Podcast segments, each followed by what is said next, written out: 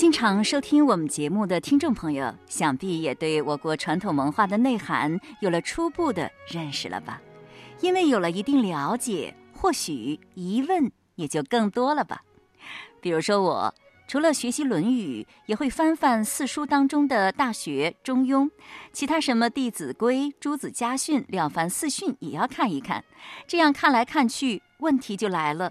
比如说，我感觉这些文化经典在内容上各有侧重，在本质上又十分一致，它们之间到底有什么区别呢？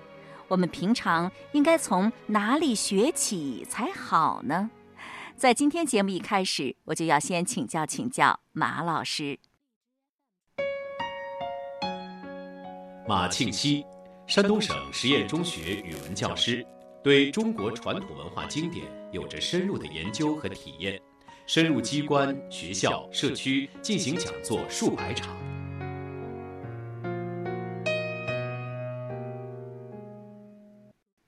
您看这四书，我感觉更像为政之学，是吗？讲的大多都是如何做官啊，做君王，只不过就是做官做君王要从修身做起。嗯，应该是我们普通人学了，对我们修身齐家有好处；为政的人学了，对为政有好处。就是什么人学了，对他都有好处。为什么？因为他讲究你先做一个好人，里边也会谈到一些治国的技巧啊、理念呀，应该以什么方式。但根本上还是说我们怎么做一个好人。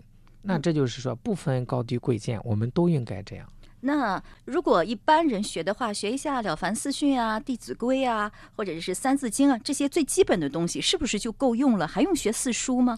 你像《弟子规》，我们觉着好像是很浅，实际上《弟子规》这个总纲就是出自《论语》啊，《论语》不就四书之一吗？对，后面的细条目就出自《礼记》啊，出自《论语》啊等等。学《弟子规》也是在学四书五经，实际上他们讲的内容是一致的。一致的，它只是像《礼记》的文词比较古奥，《论语》又是语录体，它内容比较庞杂。古人把这些日常用到的编在一起，以这个三个字三个字，嗯，带点押韵，朗朗上口，容易记忆，是出于这个目的。不是说他让小孩子背了，他的水平就低了。实际上他的水平一点都不低。所以说，可以根据自己的爱好，无论是学《弟子规》还是学什么四书五经，大家所学的东西，实质上、本质上都是一样的。一样的，殊途同归。就好像到这个屋子里来，有走前门的，有走后门的，还有从窗户进来的，都一样。进来之后都一样。读了四书五经，就感觉学问更高一点似的。呃，实际上这样的学问呢，有没有用，还得看他是不是真正的照着去做。要不然的话，光增长傲慢就没有意义。原来如此。不管您学的是四书五经还是三字经、弟子规，并没有高低之分。衡量你水平如何的唯一标准就是你做到了吗？做到了多少呢？只有把学习到的内容真正的落实在行动上、生活里，那才算真正学会了，那才是真正的高人。今天呢，我们来讲一讲这句话。子曰：“君子不忠则不威，修则不垢，居中心，无有不日己者，垢则无惮改。”这句话出自《论语》的一点八章。子曰：“君子不重则不威，学则不固，主忠信。”无有不如己者，过则勿惮改。我们看这个，从文法上来讲，它可以分几部分。说君子不重，重就是庄重，则不威，就没有这种威仪；学则不固，君子不重，它有两个后果：第一是不威，第二是学则不固。这个固呢，当坚固讲，嗯，我学东西就不坚固、不牢固。这个重，你刚才说是庄重。如果不庄重，嗯，他就学东西不牢固。还有一种理解是，上面是一句“君子不重则不威”，下面是独立的一句。如果他学了，他就这个固就是固陋闭塞，他原来很闭塞不通达，他学了之后他就会变得通达。就不会那么固执了。嗯，但是根据文法来讲，应该是前一种理解好。如果一个人他不重，那么他就没有威仪，他所学的知识也不会很牢固。说实在的，在初学这句话的时候，我还真是有点晕，不大理解。于是呢，又参考了蔡礼旭老师的解读，终于把它搞出了点眉目。这句话的前半句：“子曰，君子不重则不威，学则不固。”就是告诉我们，做人要注重自己的言谈举止，仪表风度。这个风度在这里特别强调的是要稳重、庄重，就是不可以随随便便的站没站相、坐没坐相的不行。那样不仅不好看。因为你不端庄不稳重，也没法让别人尊重你。为什么呢？因为一个人外在的形象，往往是他内在的体现。一个人外表不庄重不严谨，想必这个人的人生态度、生活作风也不会太严谨端正，为人做事就很可能会多有不慎。这样的话，好人没法信任你。而坏人呢，就有了可乘之机。有道是“苍蝇不叮无缝的蛋”嘛。所以，举手投足端庄稳重，也是一种自我保护，让君子敬重你，让小人远离你。我们都知道，在外面上班办事儿要注重自己的礼仪形象，那回到家里，是不是就可以彻底放松了呢？我们都是在公共场合特别注意自己的形象，和朋友啊、同事讲话都是比较有分寸的。那在私下里，比如说和非常好的朋友或者是和家人在一起的时候，也需要重吗？这个重，不是说板着脸，可以很放松，但是它不邪乎。啊，你比方说私下里和好朋友在一起，就以严重这一条来说，嗯，说话要重，要稳重。嗯，你不能说和好朋友在一起，我们就尽谈些低级下流的问题。我在公众场合就一本正经，这也不行。应该是我无论在什么场合谈的都是正面的问题，可以是大问题，也可以是小问题，但一定是正儿八经的问题。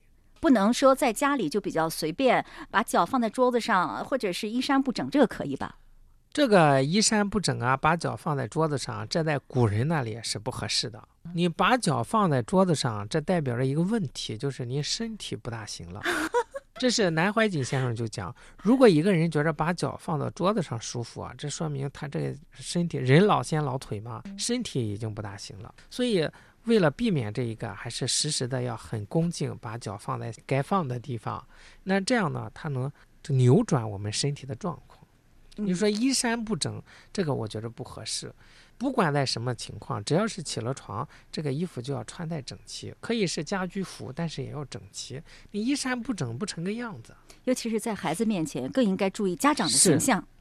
我记着有一个导游，他就跟我们讲，他说他嫁入日本四十年，他就没见过他婆婆穿着睡衣出现在这个厅堂里面，从来没见过。这也太过了吧！穿个睡衣，我觉得还是可以的，是可以的。但是，呃，不能说人家这样的做法是错。对，我们应该表示敬佩，人家对自己真的是很自律。自律其实挺难的，我们自律的话，那就又重又微了。所以难，我们能做到才可贵啊！因为难能，所以可贵。那如果我们非常自律的话，那就会学则固，是吗？嗯，我们连这些都这么自律，那我们学东西肯定很扎实。而且做事的话，我觉得会比较顺利，是，大家也比较会听从你，比较信任，比较认可，甚至比较敬服，那做事情就没问题。别人和你做生意的话，比较放心，是因为我们比较自律，我们很庄重，不可能去欺骗别人，人家也很信任。那么我们在事业上、家庭上，我想就应该会比较顺利的，是比较顺利，会比较幸福。我们老觉得这样做很累啊，殊不知这样会。给我们带来很多意想不到的收获，就是说，其实是一种生活习惯的问题。是，如果我们形成习惯，不觉着累。我们之所以觉着会很累，是因为我们平时太自由散漫了，就好像这个树枝子四面八方已经伸展开了，你再给它往里竖一竖，它觉着不舒服。如果一开始它就是这个长势，它也觉着没什么。所以这个礼仪从小就应该教给孩子。如果做家长的在家里很讲究礼仪的话，我觉得孩子应该也是会比较听话的，因为你是有威仪的的嘛，所以他就会比较容易听你的话。我们是庄重的，我们所说的、所做的都是正儿八经的。那孩子他不可能不正儿八经，这叫少成若天性，习惯成自然。他从小就耳濡目染这个，他也是这样的人。嗯，他已经是自然而然的，骨子里就是这样一个有修养的人，是一种贵族气质，是一种文明的人，那这样的话，家庭气氛很好是很好，很和谐其乐融融啊。哦。是这样的，我觉得这句话原来对我们的家庭还是很有意义的哈。嗯主要是您解读的好。不是您解读的好。我觉得吧，老师的意思是这样的：在家里当然可以适当放松了，但是也不可以放肆。一个人稳重有威严，别人就不敢轻易的冒犯你。如果你的职业是老师，学生就比较容易听指挥了。如果你的身份是家长，因为你凡事讲规矩，能够身体力行，孩子也会容易教导，肯听话。与朋友相处和他人做生意，因为你的严谨端正，你也会更容易赢得他人的信任，事业更容易获得成功。那么，一个人应该怎样注意自己的形象呢？马老师提醒你留意这么四个方面。这个重，我们看古人讲这个君子的重啊，它有四个方面。第一，要言要重，说话要庄重；第二，行重，行为要庄重；第三个是貌重，就表现出来这个神态要正儿八经，不能像我们现在流行的说表情很猥琐，不能这个样子。嗯 第四是好重，就是爱好、喜好要正儿八经，你不能吃喝嫖赌抽干这个。所以说，君子要这四个方面都很庄重，那你想肯定是有威仪的，大家一看就觉得，哎呀，这个人挺好，我愿意亲近他，但是又不敢轻易冒犯他。那么他学东西肯定就是很扎实。所以说，这个重要细致的给它一分，大家就能好理解。